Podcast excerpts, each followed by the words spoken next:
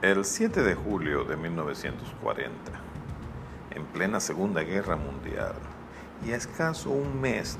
de que la cotidianidad de Liverpool sea ruidosamente interrumpida por constantes bombardeos nazis, nace una de las figuras más icónicas de los 60, Richard Starkey, o simplemente Ringo Starr.